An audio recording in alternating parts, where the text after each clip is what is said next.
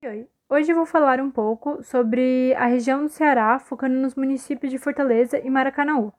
Bem, falando de Fortaleza, capital do Ceará, que além de ter a maior densidade demográfica entre as capitais do Brasil, também foi em 2016 a décima cidade mais rica do país em PIB e a segunda mais rica do Nordeste, e que, possuindo um clima tropical semiúmido, a cidade conseguiu alcançar as marcas de segundo destino mais desejado do Brasil e quarta cidade brasileira que mais recebe turistas de acordo com o Ministério do Turismo.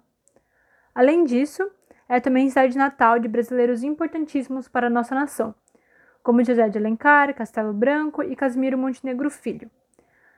A principal fonte econômica do município é centrada no setor terciário de comércio e serviços, com centros de compras desenvolvidos e abrigando dois dos dez maiores shoppings do Brasil, o Iguatemi Fortaleza e o Rio Mar Shopping. Em seguida, destaca-se o setor secundário, com seu distrito industrial na Grande Fortaleza, dividido em três polos.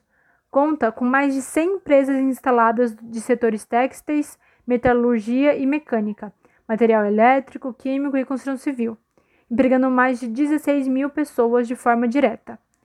Já no setor primário, devido ao desenvolvimento urbano da cidade, em Fortaleza, não há forte agricultura, tão pouco terras para o plantio, se houve agricultura no passado, muitos agricultores e pecuaristas se mudaram para outros municípios da região metropolitana.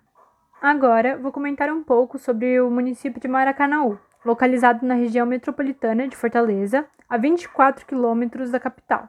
Não é somente o maior centro industrial do estado, como também foi a terra adotiva do escritor Rodolfo Teófilo.